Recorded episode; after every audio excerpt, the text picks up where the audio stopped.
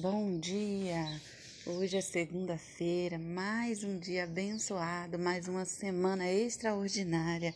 Põe a mão no seu coração neste momento, agradeça a Deus, agradeça, seja grato ao Senhor por este dia, que as misericórdias do Senhor te alcancem neste momento. Fale Deus Pai, Deus Filho, Deus Espírito Santo, eu te agradeço pela tua presença, pelos teus sacrifícios, pelo teu cuidado. Espírito Santo, eu te convido neste momento, entra e permaneça em mim, que o meu coração seja terra fértil, que eu receba direcionamento teu. Filtra, Espírito Santo, o que eu vou ouvir, o que eu vou falar, o que vai descer para o meu coração. Na verdade, o que vai descer para o meu coração é o que vai, eu vou falar, vai ser o que já está no meu coração. Então, se estiver no meu coração algo que não veio de ti, porque em Romanos fala que tudo que é perfeito, tudo que é agradável, tudo que é de boa fé, isso vem de Deus. As outras coisas que seja limpa. Em nome do Senhor Jesus, Espírito Santo limpa. Espírito Santo, tira do meu coração que não vem de ti. Eu entrego a minha vida a ti. Jesus Cristo, eu confesso como meu único Salvador. Eu confesso como o único é, sacrifício vivo e eu te agradeço imensamente pelo perdão dos meus pecados. Deus, que eu te que eu, que eu, eu não te compare como meu pai físico, porque muitas vezes o meu pai, ele não representa nem 10% do amor e das misericórdias, nem 1% das misericórdias tua, mas eu te reconheço como um pai, como um pai eterno, que tem cuidado, com, um pai que deu o seu único filho como sacrifício, mesmo antes que eu errasse. Eu te agradeço e eu te peço que esta semana seja extraordinária, que eu esteja nos lugares que é propósito teu e que eu seja expulso, que eu seja expulso dos lugares que eu não que eu não devo estar. Eu que eu que fique na minha vida somente o teu propósito, que eu cumpra o teu propósito. Afasta de mim as pessoas que não não irão contribuir ser a minha comunicação. Afaste as pessoas que não são propósito teu e que aonde eu pisar planta dos meus pés que a tua bênção me acompanhe, as tuas misericórdias que é, se renovem a cada manhã. Eu te agradeço e te adoro, que a minha vida seja para a honra e glória do teu nome. Hoje nós estamos no livro de Lamentações, capítulo 4. Peço perdão, ontem eu acabei gravando e não salvou. E eu estava com visita, não, não tive tempo de gravar novamente. Então eu eu vou repetir o que eu já estudei ontem e amanhã será o último capítulo de Lamentações. Aqui no título ele fala as grandes aflições de várias classes de pessoas. Aqui o profeta começa comparando.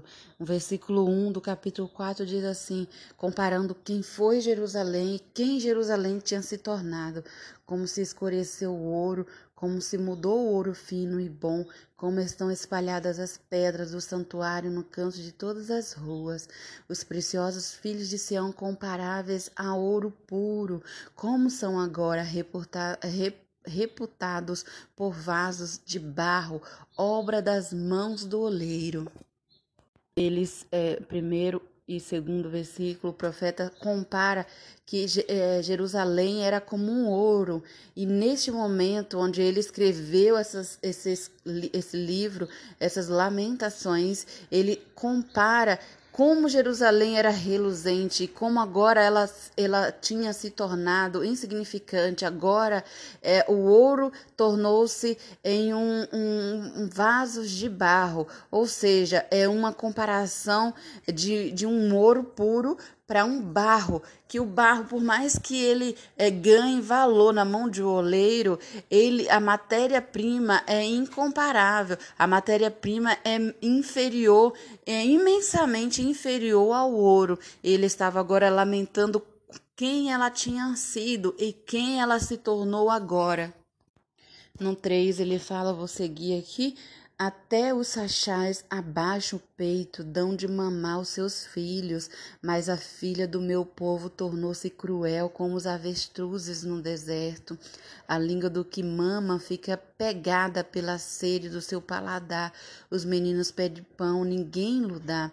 Os que comiam iguarias, delícias, desfalecem nas ruas. Os que criam em carmesim abraçam o esterco porque maior é a maldade da filha do meu povo do que o pecado de Sodoma, a qual se subverteu como um, em um momento, sem que trabalhasse nela mãos algumas. Os seus narizeus eram mais alvos do que a neve, eram mais branco do que o leite, eram mais roxo do que o copo de rubins, mais polidos do que a safira.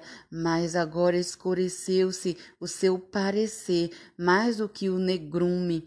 Não se reconhece nas ruas a sua pele e lhes pegou os ossos, secou-se, tornou-se como um pedaço de pau. Os mortos à espada mais ditosos são do que os mortos de fome, porque estes se esgotaram como transpassados por falta dos frutos dos campos. O profeta começou ali no 1 comparando o ouro com barro, e ele vem comparando todos os que comiam iguarias, todos os que tinham, é, tinham uma pele clara, que tinha um cuidado, que tinha um luxo, que tinha é, que tinha os cuidados básicos, hoje estavam é, como um negrume, hoje, hoje estavam irreconhecíveis. E aqui no 9 ele fala: os mortos à espada mais ditosos são dos que os mortos à fome, porque eles se esgotaram. Ou seja, os que morreram à espada morreram com vigor, morreram sem passar necessidade, morreram sem perder a, a, a pose. Morreram os príncipes e os reis, os líderes, eles morreram antes de chegar a esse ponto. Ou seja, foi mais formoso morrer é, a, a espada sem tá, estar desfinhando. Esse povo agora, eles estavam desfinhando, eles, eles não tinham alimentos, eles não tinham nenhuma estrutura mínima de, de uma necessidade mínima, mínima básica de assistência de saúde, alimentação, eles não tinham absolutamente nada, nem as mães que amamentavam os filhos, porque os filhos estavam morrendo de sede e elas não tinham condições. Quando uma mãe ela dá ela amamenta uma, um filho ela dá o que ela tem. E ali era visível, essa situação era visível que as mães não tinham nada para dar. Se elas dessem mama, elas poderiam se desfalecer, elas não tinham força. Então eles viraram é, como avestruzes em um campo Avestru, avestruzes é, é, silvestre que eles não tinham nenhuma eles, eles se tornaram como animais como animais que, que defendiam a sua própria causa continuando aqui no 11 Deu o Senhor o comprimento do seu furor, derramou o ardor da sua ira e acendeu o fogo em Sião, que consumiu seus fundamentos. Não creram os reis, é, da terra, nem todos os moradores do mundo que entrasse o adversário, o inimigo pelas portas de Jerusalém. Ou seja, eles não criam, os líderes daquela época, eles não levaram fé, eles não, não acreditaram na profecia de Jeremias, eles achavam que as fortalezas das cidades impediriam os inimigos, eles não seriam atacados. Mas Deus permitiu, porque não foi Deus que, que colocou a mão, mas Deus permitiu que os inimigos inimigos que a Babilônia atacasse Jerusalém, porque não tinha no povo de Judá, de Jerusalém, um arrependimento. Eles queriam continuar no erro, no pecado e ter a proteção de Deus.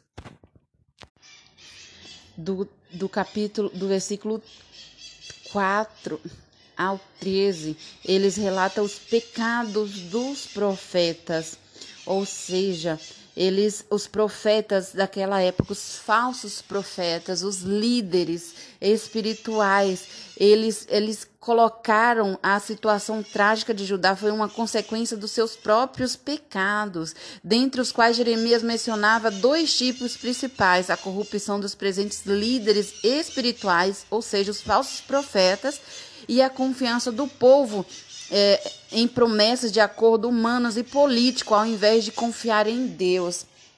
Por que, que os líderes e os profetas foram os primeiros a morrer. Inclusive, nesse livro, o profeta relata que foi mais formoso morrer naquela situação, porque os líderes e os profetas, eles representavam uma confiança daquele povo nas promessas, nas palavras que eles falavam. Os falsos profetas, eles falavam o que o povo queria ouvir. Mais importante do que isso é que os falsos profetas, eles não falavam diretamente para esse povo que agora estavam nessa situação. Os falsos profetas, eles falavam diretamente para os líderes, e os líderes, através daquelas profecias enganosas, é, é, profecias que eles queriam, também falou para os líderes, mas os falsos profetas, eles falavam para os líderes, os líderes gostavam do que ouvia e fazia promessa para o povo sem condições de cumprir. Eles falavam para o povo: olha, não se preocupe, tudo isso acontecido e essas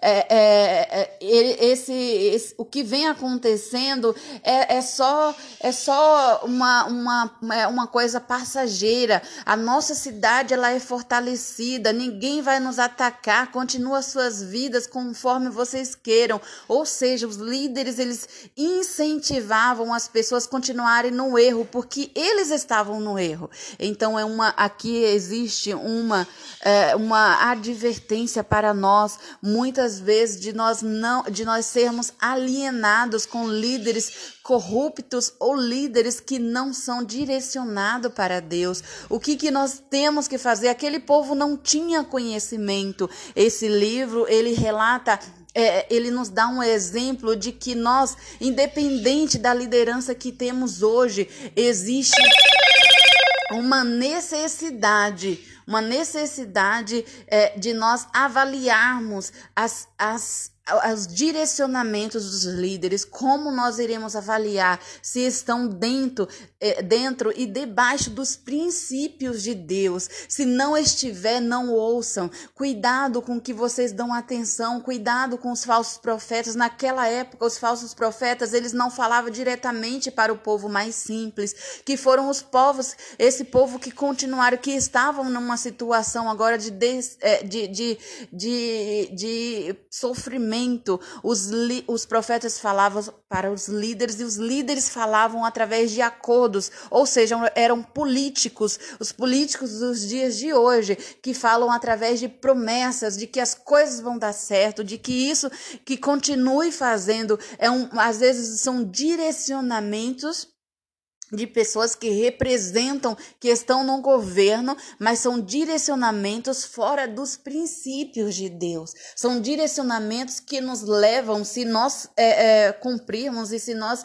é, nos apegarmos a Ele, se nós não tivermos o discernimento, é, se nós continuarmos ouvindo, é, nos levará diretamente ao abismo. Então, todos os, todos os direcionamentos, tomem cuidado, que nós possamos tomar cuidado com os direcionamentos dos líderes, porque são direcionamentos, se não estiverem dentro dos princípios de Deus, pode ser devastador. E os líderes e os falsos profetas foram os primeiros a morrerem, mas perceba agora que Deus estava tendo.